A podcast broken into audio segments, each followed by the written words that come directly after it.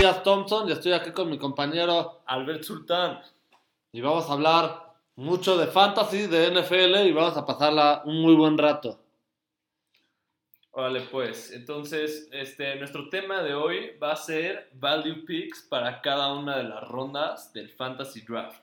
Sí, vamos a dar, cada uno de nosotros va a dar eh, un jugador que tenga el mejor valor eh, en su ronda en el draft de fantasy. Van a ser ocho rondas y vamos a dar un Ave María, que va a ser un jugador que pues obviamente va a ser en los rounds hasta el final, que le vemos mucho potencial y, esperemos que les guste mucho.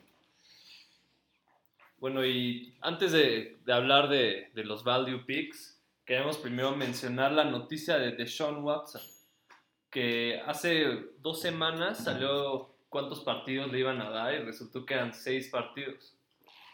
¿Y tú qué opinaste de eso, Matu?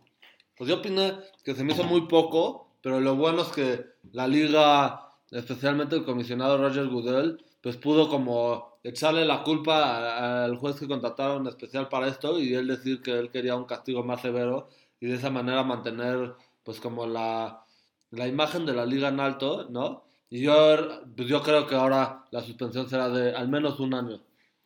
Sí, yo opino lo mismo y creo que todas las armas que tiene Cleveland en la ofensiva van a tener un menor valor en fantasy porque la suspensión de Deshaun los va, los va a afectar al cañón este año.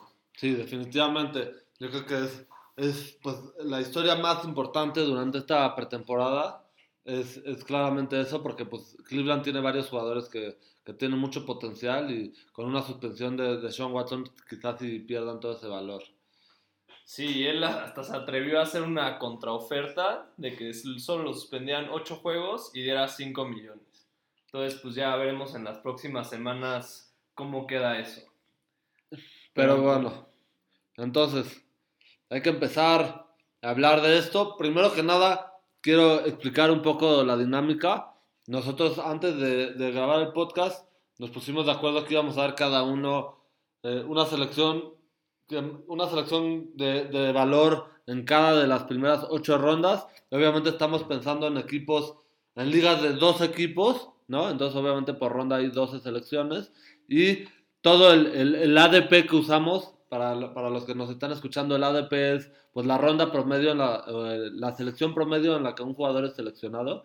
Eso usamos una, una, pues una red que se llama Fantasy Pros y usamos sus rankings. Entonces, pues los rankings que usamos son a partir de Fantasy Pros para que ustedes puedan checar ahí, pues también si tienen alguna duda. De acuerdo, entonces, ¿quieres empezar tú? A ver, dime cuál es tu primer value pick en el draft del 2022 para Fantasy. Pues en la primera ronda yo veo muchísimo valor eh, en seleccionar a Najee Harris, el corredor de los aceleros de Pittsburgh el año pasado fue el cuarto mejor corredor en cuanto a puntos totales al final del año como novato. Y este año, pues agregan a un quarterback móvil, es decir, que no va a estar Big Ben, que sí es un jugador de, de, Salón de la Fama, pero pues le quitaba cierta lateralidad a la ofensa, ¿no? O sea, pues tú sabías que la amenaza era Najee Harris y que pues Big Ben, si se quedaba la bola, realmente no era una amenaza para el juego terrestre ni para el play action. Entonces, el agregar ya sea Kenny Pickett, ya sea Mitch Trubisky, le agrega otra dinámica al ataque. Y además, pues los coaches pueden hablar mucho de que quizás se quieren bajar este, la cantidad de, toques que le dan a Najee, pero pues realmente no trajeron más competencia a, a, pues a la ofensa. Y actualmente está marcado como la selección 6 o 7 en la mayoría de los drafts. Y para mí, para mí es el corredor 2 de, la liga. ¿Qué opinas sobre mi, sobre mi selección? Pues yo opino lo mismo, Matu. Este, de hecho, en los rankings de NFL Points per Game el año pasado, Pittsburgh estaba en el número 21 y tenían un promedio de 20 puntos cada partido. Y eso era con el, con el esqueleto de Ben Roethlisberger lanzándole pases a Deontay Johnson una y otra vez.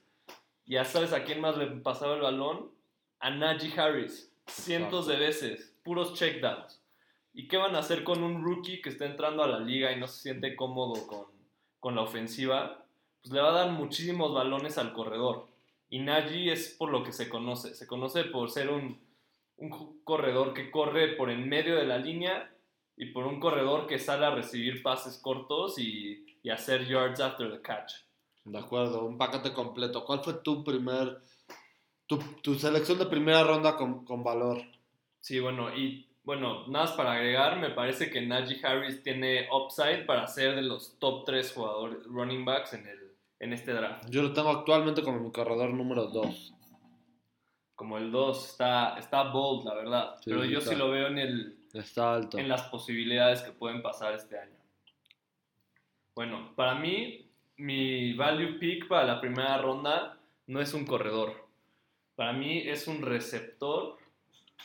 Y de hecho, también hay un corredor del mismo equipo que se está yendo en la primera ronda. Y bueno, este jugador es Justin Jefferson. En el ADP está rankeado como el 6, sexto overall y como el receptor está rankeado como el número 2. Y bueno, me parece que el cambio en el cocheo en este equipo de Mike Maximer, que este, se dedicaba a correr muchísimo cada partido y quería limitar las oportunidades que tenía Kirk Cousins para pasar. Y ahora se está moviendo con Kevin O'Connell, que ha dicho que quiere ser más agresivo con Kirk Cousins, lanzar más la bola. Y creo que esto va a beneficiar tanto a Justin Jefferson como a Dalvin Cook y ser una ofensiva enfocada más al pase y menos en la corrida. Y bueno, creo que la ofensa va a estar centrada en Justin Jefferson más que en Dalvin Cook, como otros años. Y bueno, el año pasado fue el wide receiver 4 con 167 targets, tuvo más de 1600 yardas y 10 TDs. Y a nuestros, a nuestros seguidores qué es un- la diferencia entre un target y una recepción.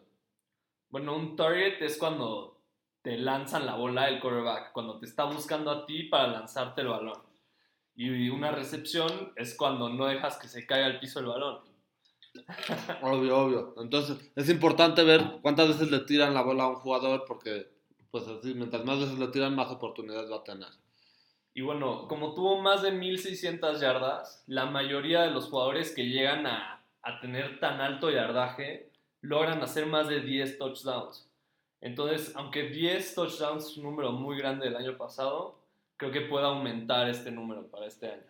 ¿Tú qué opinas de Justin Jefferson? Pues yo, yo, yo, yo, yo estaba ahí igual entre Najee Harris y Justin Jefferson porque yo, yo no sé cómo lo estaba rankeado, pero así como yo tengo a Najee en mi, mi corredor 2, yo tengo a Justin Jefferson como mi corredor 1. La diferencia es que pues muchas ligas draftean primero corredores, ¿no? Entonces, pues si, lo- por ejemplo, está rankeado en 6, entonces probablemente vaya 5 corredores, ¿no? Y después él. Y yo, pues a mi parecer, un receptor de su nivel, prefiero tener al mejor receptor que al sexto o séptimo mejor corredor. Sí. Entonces entiendo, entiendo muy bien por qué, por qué ves mucho valor en seleccionarlo a él. Y si estás en el, no sé, séptimo pick y te llega Justin Jefferson porque todos se dieron corredor y Cooper Cup, te puedes llevar al primer receptor, al número uno receptor, en el número 7 pick. De acuerdo, es una muy buena selección. Tu segunda ronda, Bueno, para mí mi valor en la segunda ronda es Leonard Fournette. Esto no significa que lo tomaría al principio de la segunda ronda porque hay jugadores como DeAndre Swift o Stephon Diggs o Devante Adams que, que son más seguros. Pero Leonard Fournette tiene un muy buen upside este año. Está rankeado como número 20 overall. Es el corredor número 13. Y bueno, creo que su única competencia en esta ofensiva para los targets es Mike Evans. Ya que este año está lesionado Godwin, no se espera que empiece la primera semana. AB ya no está, que estaba el año pasado. Gronk ya se retiró. Russell Gage acaba de salir una noticia que se lesionó en el camp. Entonces, si te pones a pensar quiénes van a ser las armas de esta ofensiva, para mí hay dos respuestas. Mike Evans y Leonard Fournette. Y yo creo que la defensa se va a enfocar tanto en parar a Evans que va a ser puro check down a Leonard Fournette, como lo hacía a James, White, Tom Brady en, en los Patriotas. ¿Tú qué opinas, Matu?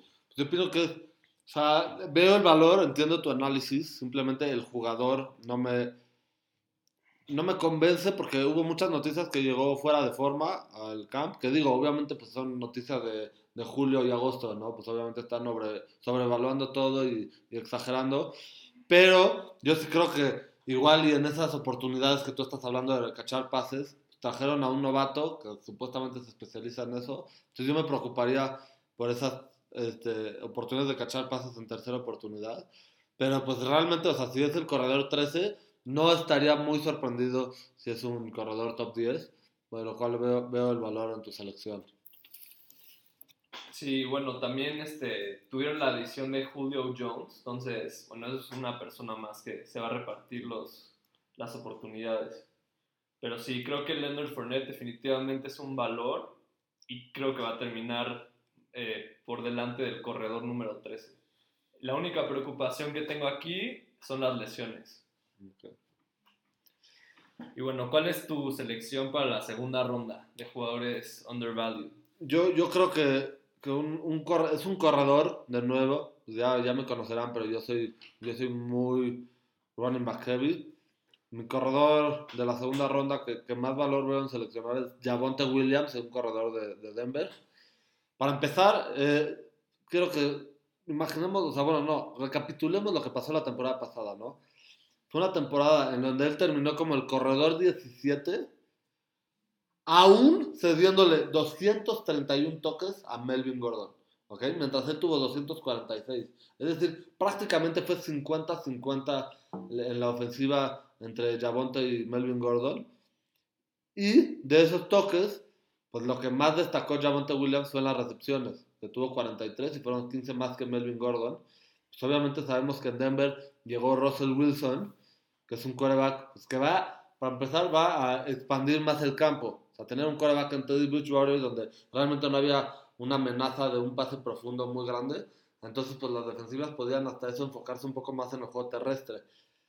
Y también con la llegada de Russell Wilson, pues te da un aire más pues, de Super Bowl, ¿no? De campeonato, de aspiraciones grandes que no tenías el año pasado. Y entonces no es como que puedes estar en control. O sea, si esta, este año van a tener que ganarle a Kansas City, van a tener que ganarle a, a, a Las Vegas, y van a tener que ganarle a, Los Ángeles, a los Chargers. No van a poder decir, ah, no, solo 50% él, solo 50% él.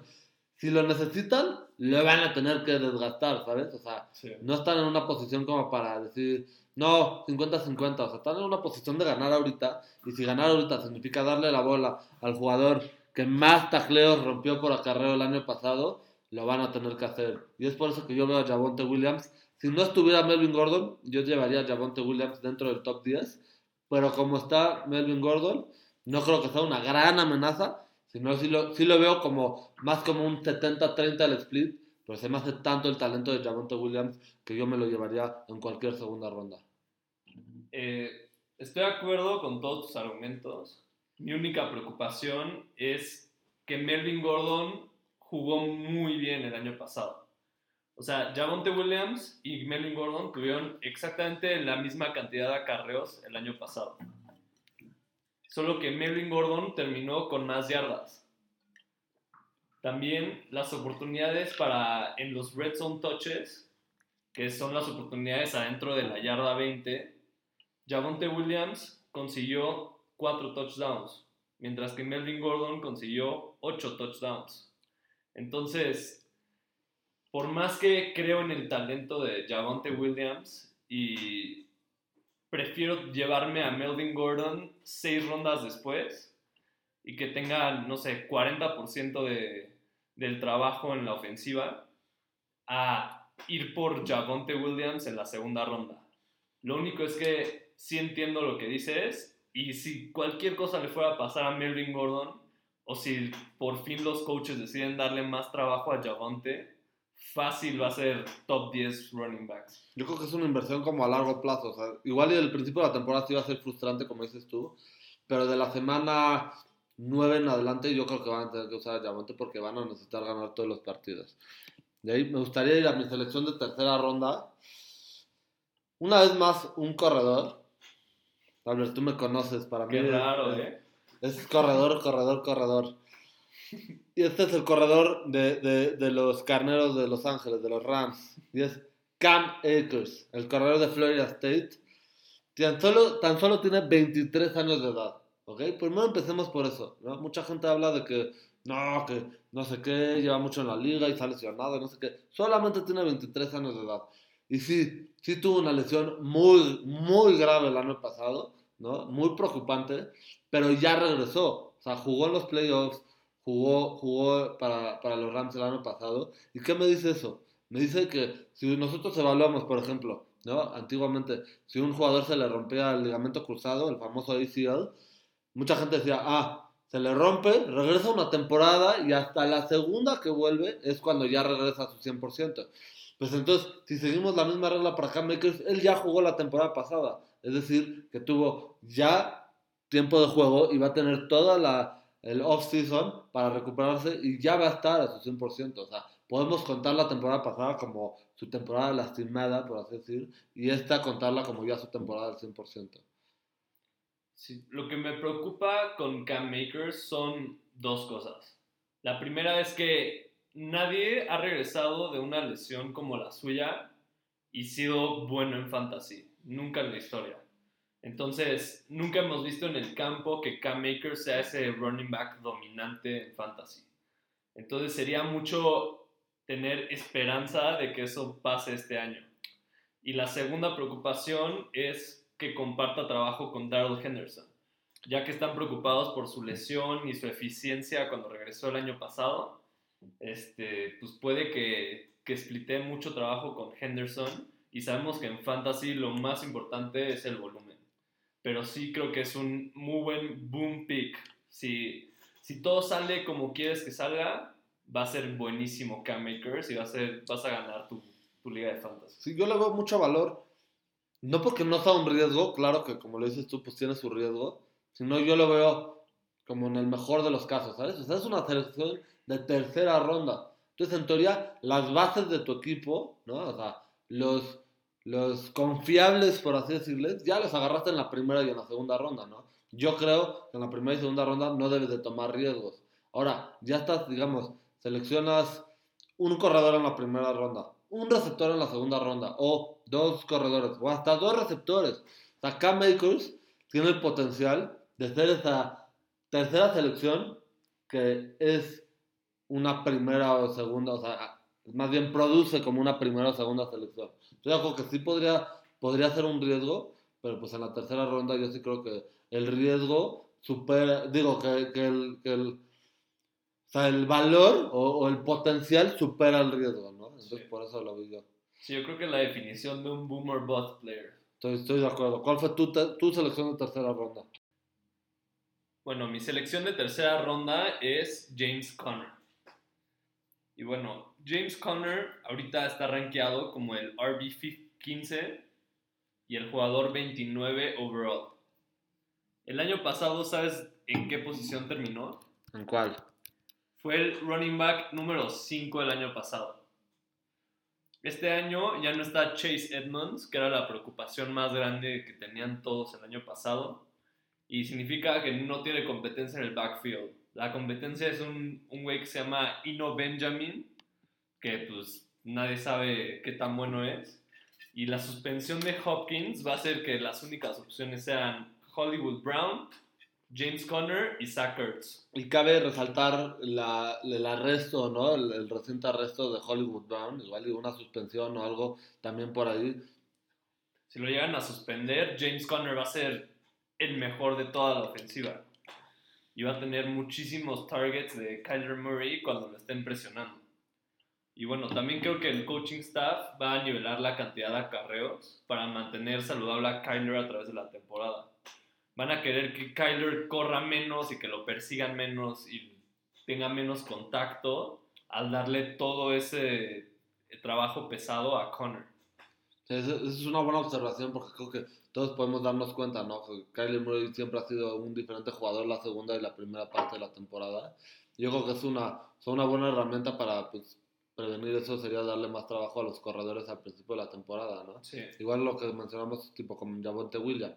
Quieres a tus mejores jugadores al final de la temporada. Entonces, usar a, a James Conner más al principio es, es, es una buena idea. Y, o sea, no es que crea que Connor es el más ta- eh, talentoso del mundo. pero se está yendo alrededor de Ezekiel Elliott, que está súper, o sea, que se vio muy mal el año pasado. Eh, Cam Makers, que ya vimos el riesgo que tiene. Siento que James Conner es mucho más seguro que un jugador como Cam Makers. Brees Hall, David Montgomery. Esos son los nombres que están alrededor de, de James Conner. Y creo que él es muy superior a ellos en fantasy. Pues sí, podría, podría llegar a ser una selección más confiable. Igual, de todos modos, yo veo más valor en Akers por el potencial, pero definitivamente el, pues el, el mínimo, la mínima producción de Conner es más alta que la mínima producción que podría llegar a dar Akers. Y eso sí te la doy. Tu cuarta ronda. Bueno, mi selección de cuarta ronda es ni más ni menos que Cortland Sutton. Este año este, llega Russell Wilson al equipo, que siempre ha tenido una conexión con Tyler Lockett, que Tyler Lockett no es el jugador más dotado físicamente. Cortland Sutton es un jugador parecido a Tyler Lockett, ya que es un jugador que le mandan pases largos y se avienta para cacharlo y ganar este contested catches, o sea, que es balones están 50-50 de quién lo va a cachar. Y creo que Cortland Sutton tiene, es mucho más físico que Tyler Lockett. Es más alto, tiene los brazos más largos. Entonces creo que si está en este rol que tenía Tyler Lockett en Seattle, tiene el potencial de muchísimos touchdowns.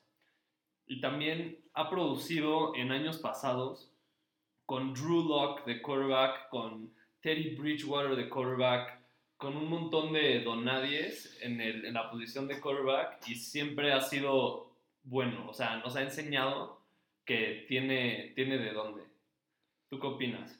Yo opino que o sea, es un buen análisis. Cortland Sutton siempre ha sido un jugador de, o sea, de un partido bueno, un partido malo, ¿no? Le ha faltado esa como consistencia y creo que sí, o sea, Russell Wilson si algo nos ha mostrado es que puede hacer que múltiples receptores produzcan en su ofensa Tienes jugadores desde antes que tenía a Doug Baldwin, ¿no? También tuvo a Tyler Lockett, ahora DK Metcalf.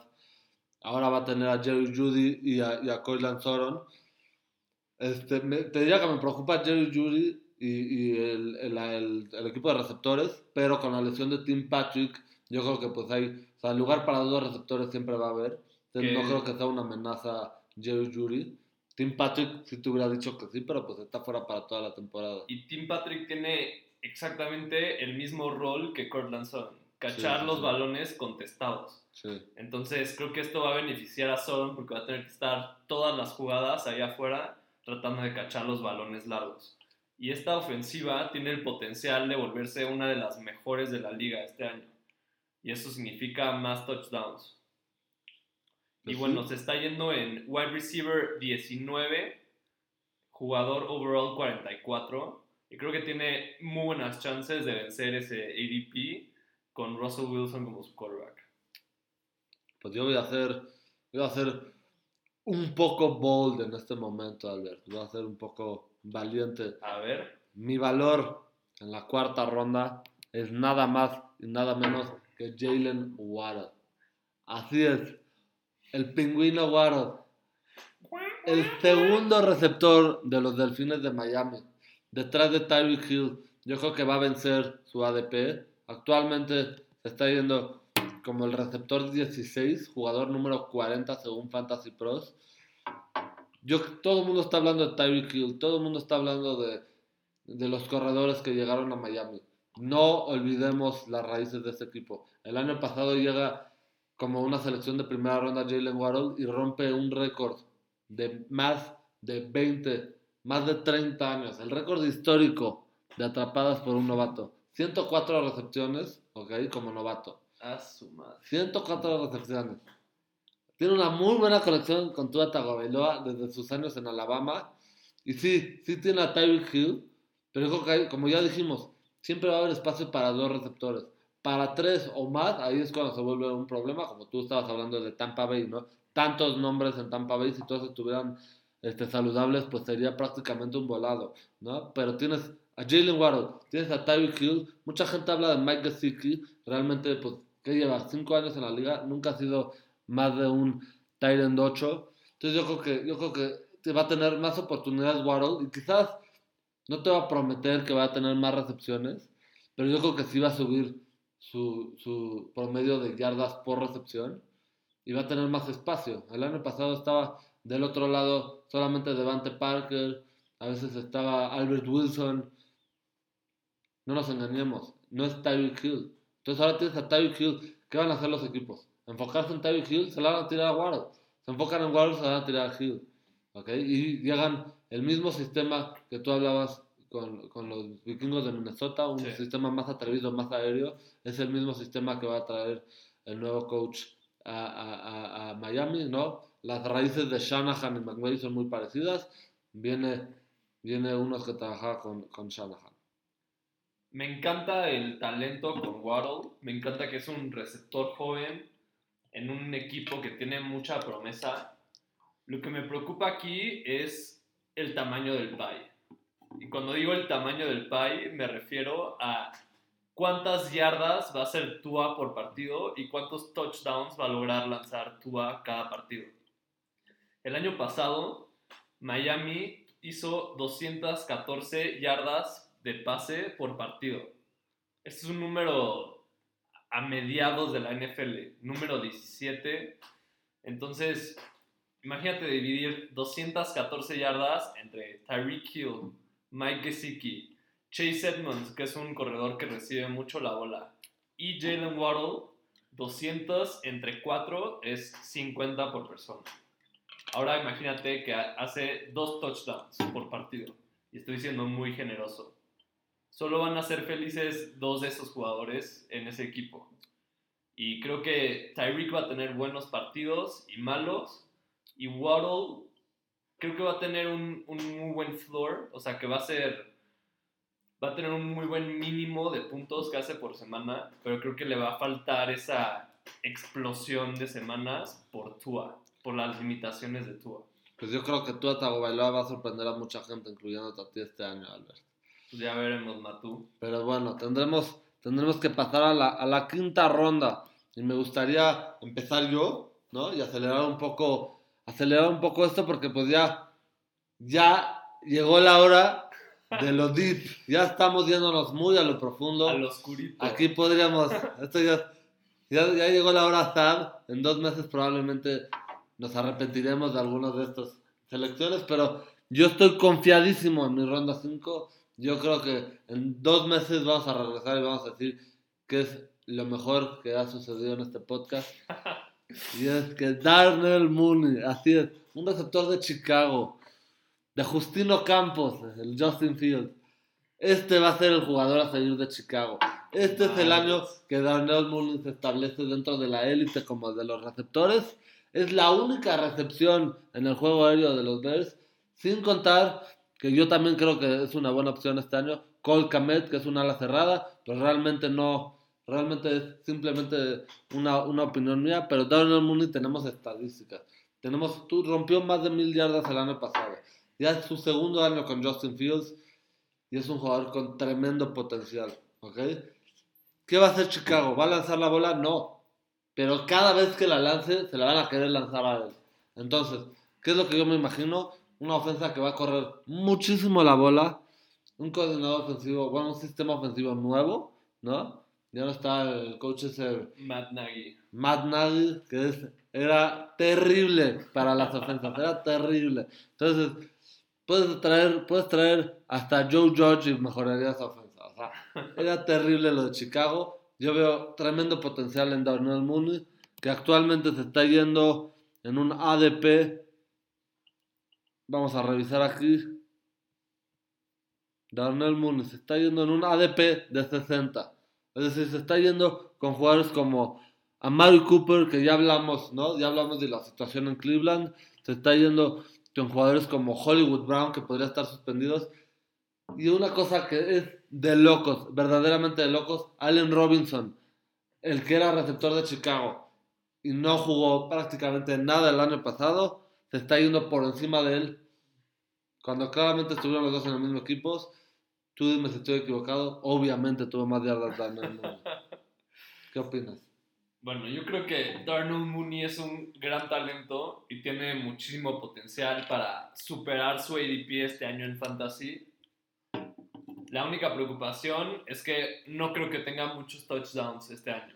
Creo que la mayoría de los touchdowns de Chicago van a ser por corrida, ya sea de David Montgomery, Khalil Herbert o el mismo Justin Fields corriendo el balón.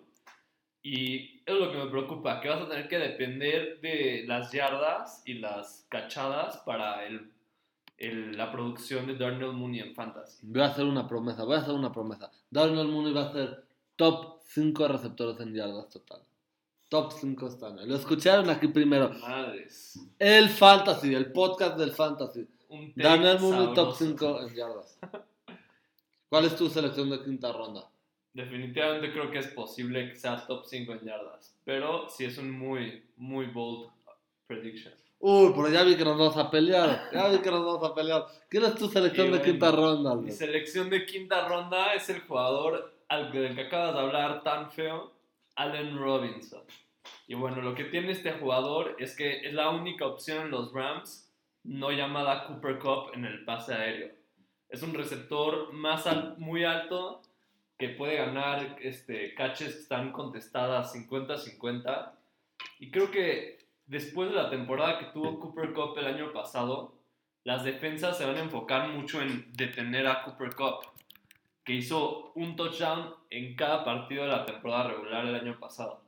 Entonces, definitivamente va a ser el primer enfoque de las defensas parar a Cooper Cup. Y esto va a abrir muchísima oportunidad para Allen Robinson, que este año se va a encontrar en un rol similar al de Robert Woods. Pero yo creo que Allen Robinson es mejor jugador que Robert Woods.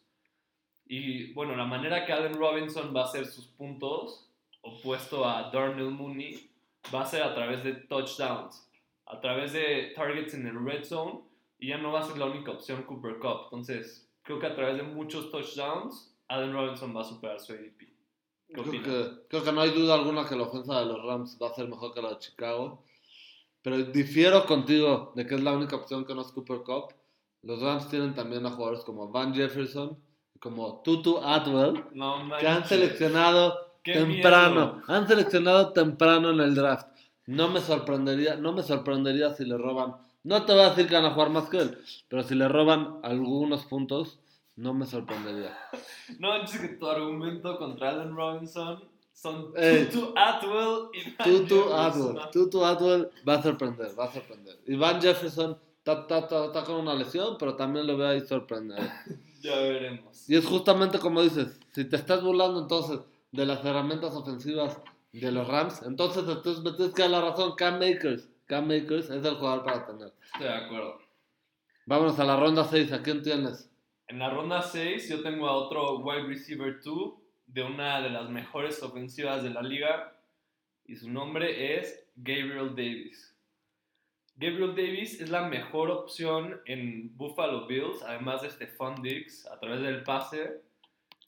Ha tenido el año pasado, en dos partidos de playoffs que jugó, bueno, al principio del año no tuvo tan buena producción ya que no estuvo mucho en el campo, con la adición de Emmanuel Sanders y Cole Beasley. El coaching staff de los Bills quiere irse por jugadores más veteranos, más establecidos.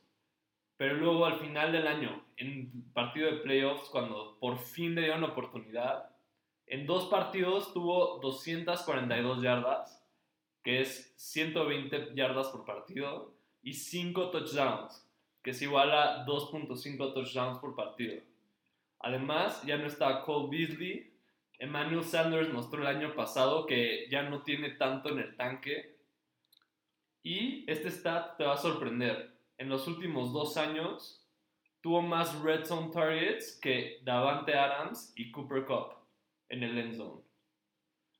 Y bueno, también, como mencioné que se fue Cole Beasley, hay 31% de los targets up for grabs. Pues yo creo que, o sea, yo creo que al principio, o sea, cuando empezó el off-season yo estaba muy preocupado, ¿no? Porque Gabriel Davis tuvo una extraordinaria postemporada y estamos hablando de la quinta ronda, ¿verdad? Quinta. Sexta ronda. ¿Cuál es el ADP? Entre 61 y 72. No, yo lo veo, yo lo veo como una opción muy, muy viable, de mucho valor. A mí lo que me preocupaba de Gabriel Davis era que se catapultara su ADP a una ADP de tercera, cuarta ronda, pero pues a, a- en este, a esta altura claro que, vale la pena. Escucha esto. Gabriel Davis es el número 68 overall. Pero escucha los nombres que se están yendo alrededor de él. Chris Godwin, un jugador que está lesionado en ACL hace menos de seis meses. Michael Thomas, un jugador que no hemos visto jugar en dos años. Rashad Penny, Elijah Moore, Clyde Edwards Heller, puros jugadores volátiles que no sabemos qué tan buenos van a ser. Y Gabriel Davis es el único que tuvo esa producción el año pasado, está saludable y creo que va a ser una gran sorpresa este año. Pues ni cómo discutirlo, pero creo que te decepcionarás, mi queridísimo Albert. También Yo tengo en mi ronda hype. 6 como mi valor un jugador que tú te llevaste en la primera ronda del Fantasy en su año de novato. Ya sé. Clyde Edwards Heller, el corredor de Kansas City. Y esto no es, esto no es una selección a la cual, como tú dices, o sea, no es un análisis a profundidad en el cual estoy, tengo certeza de que va a producir, sino es un análisis a futuro, un análisis sobre el potencial. Tenemos a Clyde Edwards. Sí, es un gran riesgo. O sea, no tengo ni la menor duda llegar la semana 4 podría ni siquiera tomar reps. ¿Ok? Tienes un novato que se llama Isaiah Pacheco, que le está quitando repeticiones. Tienes otros corredores como Jake McKinnon, como David Gore. ¿ok? Tienes Ronald Jones. Ronald Jones también. Pero es el corredor, en- entre comillas, digámoslo así. Se vuelve el corredor estelar de una ofensa top 5, top 3, que perdió a Tyreek Hill y un Travis Kelsey que tiene más de 32 años. Yo veo a Clyde en la ronda 6, donde probablemente no va a ser ni tu primer corredor, ni tu segundo corredor. O sea, ya ronda 6, o sea, si eres como yo, para la ronda 6 ya tienes cuatro corredores, Albert. Pero en el mejor de los casos va a ser tu flex. En el mejor de los casos es un corredor top 10. Obviamente sí, es un... Es, es, es, es muchísimo más probable que no lo sea a que lo sea. Pero tener, o sea, potencial de corredor top 10 en la ronda 6 no existe. No existe, porque tú lo mencionaste. Hay corredores como Chase Edmonds, hay corredores como Damian Harris, que supuestamente no va a ser ni el corredor titular de los Patriotas. Y corredores como Miles Sanders en Filadelfia, donde quizás sí tienen el potencial, pero es una ofensa que va a estar rotando corredores. O sea, nunca en todos sus años ha sido un corredor estelar. Mientras que Clyde Edwards-Helaire, por más que haya decepcionado un poquito, sí en su año novato fue un corredor estelar. Bueno, me gusta, me encantaba Clyde helaire como lo mencionaste, me lo llevé en la segunda ronda de un draft. Y después de dos años de tenerlo en equipos, puedo decir que no creo en el talento de Clyde helaire Yo no creo que sea un jugador bueno en la NFL. Creo que es un jugador mediocre y que no va a lograr mucho porque tiene que compartir con Jerick McKinnon, quien se vio muy bien en playoffs el año pasado. Ronald Jones, que tuvo eh, un average de más de 80 yardas por partido cuando fue el titular hace dos años en Tampa Bay. Y también, este, bueno, tiene que compartir con tres corredores más. Entonces, su camino para ser bueno está, lo veo muy complicado. El único argumento que te voy a dar a tu favor es que está baratísimo este año. Los últimos dos años lo tuviste que tomar dentro de las primeras tres rondas Sí, exacto. y este año lo puede, te lo puedes llevar en la sexta. Entonces, si finalmente de puro churro latinas a la temporada buena de Clyde edwards helaire vas a tener un gran año en fantasy. Y eso es, eso es por lo que veo el valor. O sea, no ha cambiado su talento, ¿sabes? O sea, igual no es tan talentoso, pero si el año pasado te lo llevas en la ronda 3, no ha cambiado nada, y ahora te lo puedes llevar en la ronda 6, para mí eso es valor. La verdad que sí. Y bueno, creo que te toca a ti. Me toca a mí, voy a darte de una vez mi, cor- mi- mi receptor, vamos a hablar de un receptor, muy del poco mismo común. equipo. Juju Smith Schuster. Así es. El tiktokero convertido en receptor para los, para los jefes de Kansas City. Quiero resaltar algo rápidamente. Este año se fue Tyreek Hill. Entraron MBS, Marquez Valdez Scantling y Juju Smith Schuster. Rápidamente, ¿tú quién dirías que es más joven? Juju o MBS, yo diría que MBS. La gente pensaría, porque MBS lleva menos años en el spotlight, menos años en el foco de la atención. Pero Juju Smith-Schuster es dos años, dos años más joven que Marqués Valdez Scantling. Y además, tiene mejores manos que, que, que Valdez Scantling. Que sí, todos sabemos, yo creo que trajeron a Valdez Scantling para recuperar la producción de yardas lejanas, o sea, de, de- de amenaza lejana de Tyreek Hill. Pero mucha gente se olvida que gran parte del rol de Tyreek Hill eran los pases cortos, con five yard outs, con bubble screens. Sí. Y ese es el rol que va a agarrar Juju Smith-Schuster. Es la primera vez desde quizás su año de novato donde está con un quarterback competente. No olvidemos de lo terrible que fue Big Ben en sus últimos años. Y no olvidemos tampoco que Juju Smith-Schuster de novato tuvo touchdowns de más de 80 yardas. Entonces no podemos decir que es un receptor de corto yardaje. Yo creo que se volvió por necesidad del equipo un receptor de corto yardaje teniendo un quarterback que no podría lanzar la bola en más de tres pepinos. Pero bueno, para mí Juju Smith-Schuster tiene el potencial de ser el claro receptor uno de Kansas City. Claramente no es un Tyreek Hill, pero sí lo veo muy viable que sea un corredor top 20, un receptor, perdón, top 20, un receptor igual y top 15, y actualmente lo rankean como el receptor número 33. Creo que Juju tiene todo puesto para ser un, tener un muy buen año en fantasy. Lo único es que tiene que compartir las oportunidades con, mucho, con muchos jugadores. Entonces, si Andy Reid quiere poner a Juju en su game plan y quiere que sea uno de los principales armas de Kansas City, creo que Juju va a ser buenísimo este año. Y bueno, el upgrade de Patrick Mahomes a Big Ben va a ser buenísimo para él. Entonces, sí, yo creo que es un gran valor, especialmente porque está en la ronda 7. Entonces, sí creo que, que los analistas han sido un poco duros con él, ya que ha jugado con Ben Roethlisberger las últimas tres temporadas y no ha hecho nada. Y creo que todos están muy ardidos de, de la decepción que fue hace un par de años. Sí, ¿no? Como que, como que ya nadie, nadie le- le- está a su favor, por así decirlo, todos están en su contra. Pero tú le diste chance. Yo le doy, yo le doy amor a Juju, y al TikTok. ¿Quién es tu selección de séptima ronda, Albert? Bueno, mi selección de séptima ronda es un jugador que mencionaste hace rato y su nombre es Ramondre Stevenson, corredor de los Patriotas. Este jugador me gusta porque es enorme.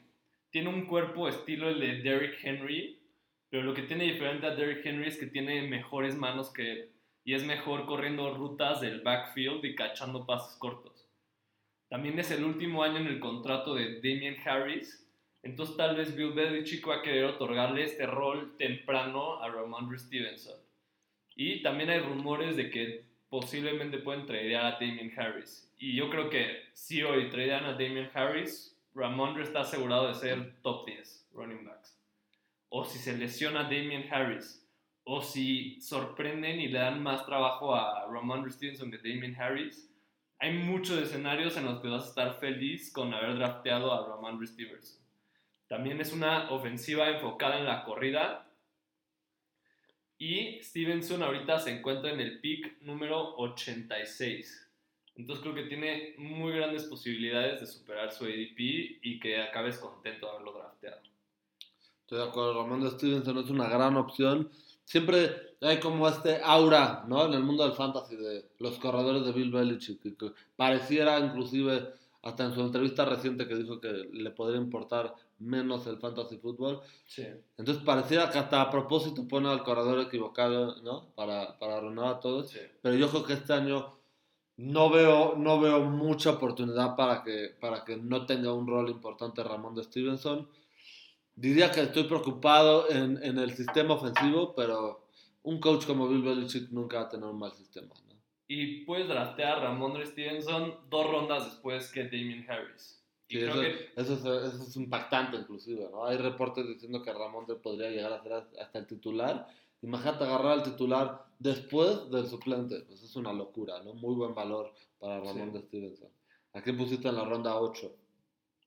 En la ronda 8 yo puse a un quarterback para no quedarnos solo con receptores y wide receivers. Y este quarterback es el quarterback de los San Francisco 49ers llamado Trey Lance. Y bueno, este offseason el coaching staff de San Francisco dijo ya oficialmente vamos a pasar con Trey Lance. Jimmy Garoppolo es cosa del pasado y queremos renovar nuestra ofensiva. Trey Lance tiene excelentes armas a la ofensiva como son Brandon Ayuk, George Kittle, Divo Samuel, Elijah Mitchell. Y creo que al pasársela a estas armas, al darles pases cortos y medianos, ellos van a ser suficiente como para elevar bastante la cantidad de yardas pasando que hace Trey Lance. Y esto solo es hablando de lo que hace pasando. Agrégale eso el floor, el mínimo de puntos que va a hacer al correr la bola mínimo cinco veces por partido. O sea, eso para, en fantasy es una gran ventaja. Es como Jalen Hurts el año pasado. Todos le tenían un poquito de miedo, pero otras personas dijeron, es un quarterback que corre, sabe pasar bien el balón y va a ser bueno en fantasy. Y creo que es la misma situación con Trey Lance, solamente que creo que es mejor que Jalen Hurts. Creo que es más talentoso. Y no es tanto riesgo para mí, porque te lo puedes llevar en, en la ronda 8. Y si te llega a fallar, pues no pasa nada. Agarras un quarterback del waiver wire y lo reemplazas con Matt Ryan, Derek Carr, Kirk Cousins, un jugador así que no va a ser, no va a ser malo, va a ser decente. Así es. Así es. Yo quisiera este, pues así sumarla a tu punto, ¿no? Lo que tú hablas, la estrategia de, cómo llevar a un quarterback. Para mí, las estrategias que se pueden tomar para el quarterback, la mejor es la que estás diciendo tú, ¿no?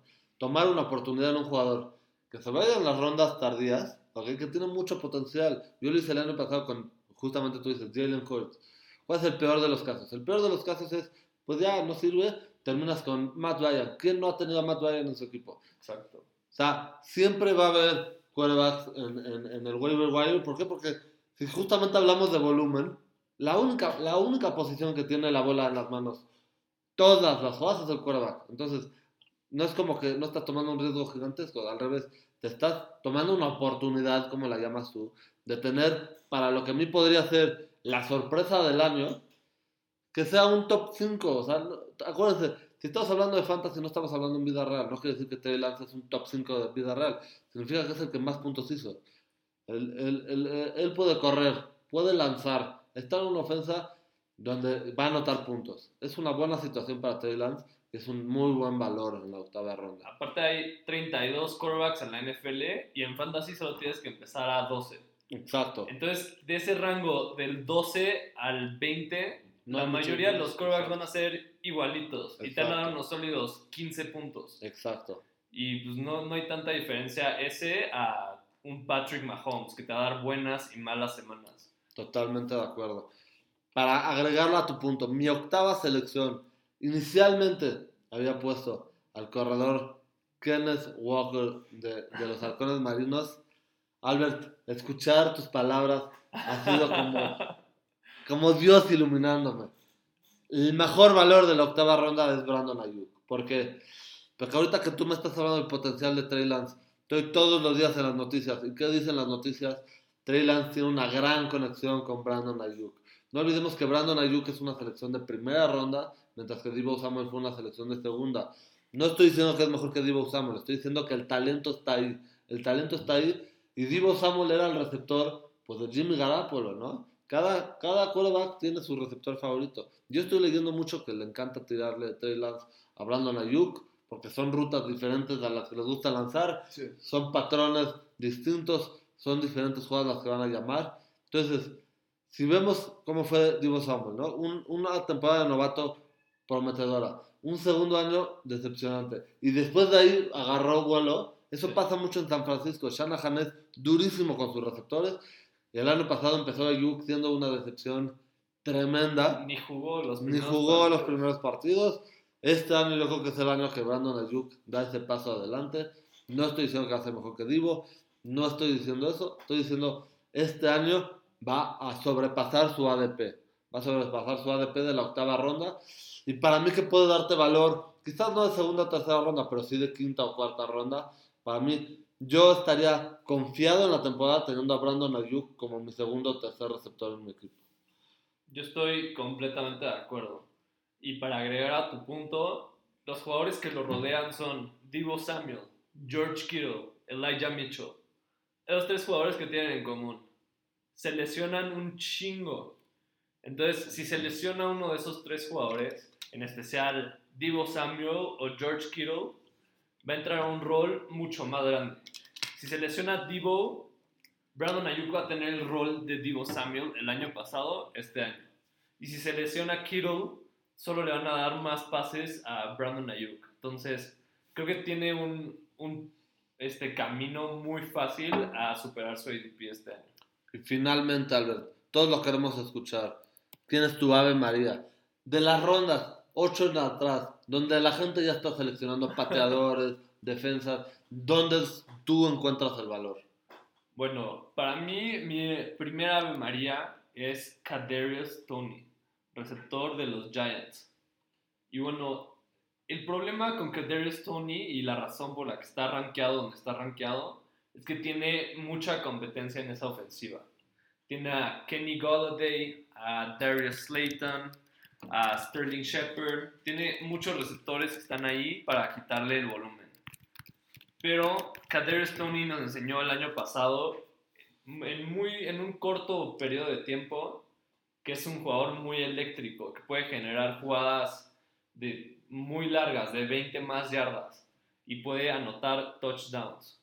Entonces, si, si los coaches que están llegando ahorita, Brian Dable de, de los Buffalo Bills, se dan cuenta que Kadarius Tony es su segundo mejor jugador de la ofensa y lo involucran, creo que puede ser un gadget player y tener un rol como el de Debo Samuel justamente en San Francisco y llegar a ser muy bueno para fantasy. Y bueno, mis, bueno, ¿tú qué opinas de Kadarius? Pues yo creo que tiene mucho talento, ¿no? Por algo es una Ave María, ¿no? No tenemos la certeza, pero el talento está ahí, la oportunidad está ahí. Lo único que diría es, pues, qué tanto, qué tanto puede producir alguien con Daniel Jones que, que quede en el récord. Para mí es el peor coreback de la NFL.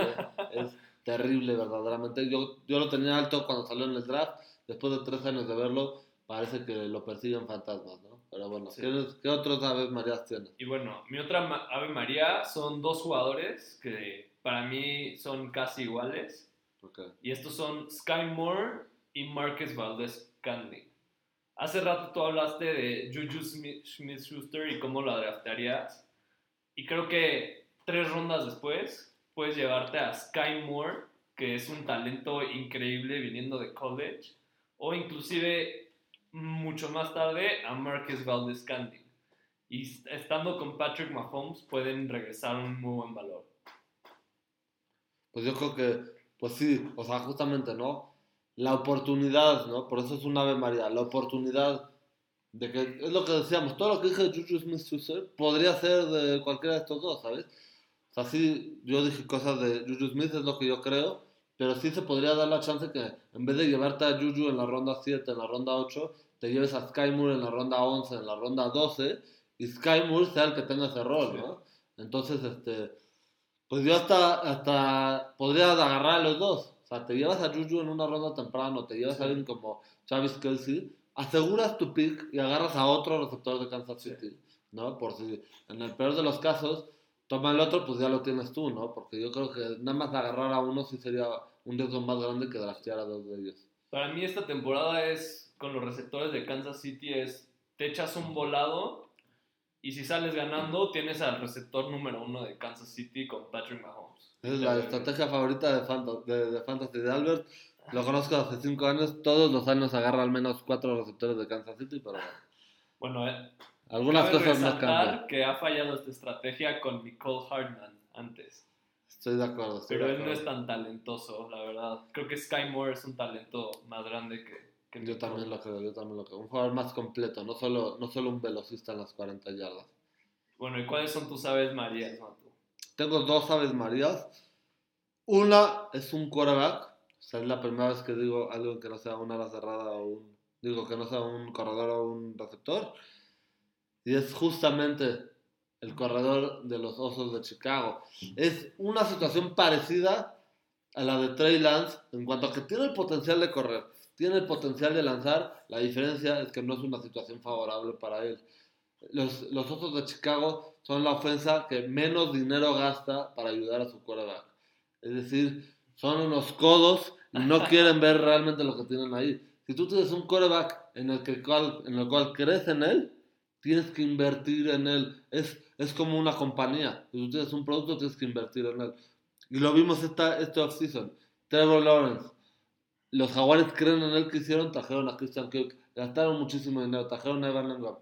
Eh, los Jets de Nueva York, yo no creo en Zach Wilson, pero ellos sí. ¿Y qué hicieron? Draftearon a Garrett Wilson.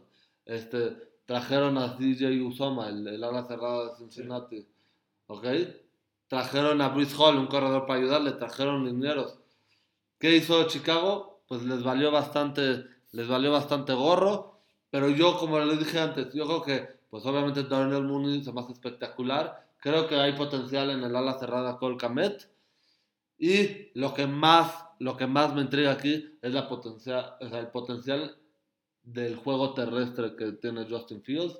Como ya hablamos, en Fantasy, un quarterback que corre agrega esa dimensión extra, ¿ok? Si algo le falta a los otros de Chicago, es ayuda un poco a ese, a ese juego terrestre para, para pues complementar, ¿no? A, a Khalil Herbert y a, y a David Montgomery.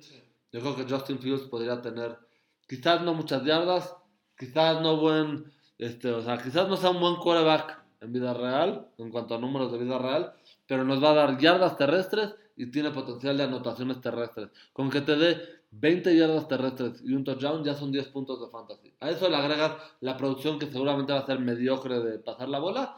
Ya más que suficiente tienes tus 20, 22 puntos. Sí, la gran diferencia entre Fields y Trey Lance es que tiene muchas peores armas Fields y el coach de, de los 49ers es mucho mejor ofensivamente. Es más probado, pues, que el coach de, de Chicago ahorita. De acuerdo. Pero ya que es una selección que haces después de las primeras 13 rondas, se me hace que es un muy buen volado Justin Fields por nada de costo. Te lo llevas gratis y puede ser un top 12 quarterback. Sí, y por ejemplo, ¿en qué situación me lo llevaría? ¿Me lo llevaría como mi quarterback 1? Por supuesto que no, pero digamos que drafteaste a, digamos, a Justin Herbert en las primeras 5 rondas, ¿no? Ya tienes a tu quarterback pero te agarras a, a Fields al final, ¿no? Con un Ave María. Y empieza a jugar bien la primera semana, empieza a jugar bien la segunda semana y está produciendo. Luego lo puedes canjear por, digamos, una ala cerrada productiva o canjeas un paquete de Justin Fields y un corredor por un mejor corredor. Entonces yo creo que, o sea, igual no lo o sea, no contribuye a tu alineación, pero sin duda va a contribuir a tu equipo. O si no hace nada, lo cortas y agarras a alguien más waiver wire. No pasa nada. Exacto, es, es muy poco riesgo y es, y es alto valor. Y mi segundo Ave María, un corredor que me tiene enamorado. Samir White, el, el- corredor de Georgia Bulldogs, que ahora está en los, en los Raiders de Las Vegas. Yo vi el Hall of Fame Game y me quedé impactado. Porque empezó un partido que ni siquiera es pretemporada, es antes, es pre-pretemporada el Hall of Fame Game. Y estaba Josh Jacobs, un jugador de muchísimo calibre, de un pedigrí de primera ronda. ¿Qué estaba haciendo en ese juego? Me dio una mala vibra. Yo creo que está intentando ganar su trabajo, ¿no? Está peleando, por supuesto, en el equipo. Y Samir White, no te voy a decir que se vio mejor que él, pero se vio por lo menos parecido, por lo menos estable, ¿ok? Y eso que me dice, ¿para qué pagarle millones de dólares a un corredor cuando otro corredor te lo puede hacer por menos dinero, ¿no? Entonces, a mí, a mi parecer, podría ser o que le bajen el rol a Josh Jacobs o que lo tradeen. O sea, es decir, que lo manden a otro equipo y Samir White se queda como, como el corredor estrella. En, el combine impresionó. Es un jugador que tiene todas las herramientas físicas, simplemente no fue sobreusado en Georgia y es por eso que cayó en las rondas del draft. Pero tiene todo el potencial para hacer exactamente lo mismo que fue Josh Jacobs, que ha sido un corredor más que relevante en fantasy. Yo creo, de hecho, que Samir White es más talentoso que Josh Jacobs y es mejor cachando el balón del backfield. Y eso es importantísimo para fantasy. Cuando recibes pases, te dan si estás jugando en half PPR, que es que te dan medio punto por cada recepción, con cinco recepciones ya en- aumentaste tu- tus puntos por Sí. 2.5 puntos, que es muchísimo en fantasy. Y creo que Josh Jacobs no es una gran competencia como para que Samir White no lo pueda llegar a superar. Entonces, especialmente en Dynasty, me encanta Samir White. Y también como Josh Jacobs se ha lesionado cada año de su carrera, creo que Samir White tiene esa posibilidad de entrar al rol de ser este, el número uno desde su primer año. Totalmente. Y se vio muy claramente en el Hall of Fame Game cómo fue Josh Jacobs 1, Samir White 2 y el eternamente lastimado Kenyan Drake en 3. Realmente yo no creo que sea una competencia de 3. El puesto está entre Samir White y Josh Jacobs. Y bueno, esas son nuestras aves marías. Esos fueron eh, eh, los jugadores con, con más valor de las primeras 8 rondas. ¿Algún comentario para cerrar, Albert? No, nada más, muchas gracias por escuchar el primer episodio de El Fantasy Podcast. El Fantasy Podcast. Aquí vamos a estar hablándoles semanalmente lo más importante del fantasy. Síganos, este, por favor, pues vamos a estar en Spotify. Eh, Albert, un experto en fantasy. Yo también. También pueden seguirme a través de, de mi blog. Se llama Real Sports Talk 44. Y bueno, esperemos darles todo el contenido que ustedes están buscando. Síganlo, chavos. Hasta luego. Hasta luego. Peace.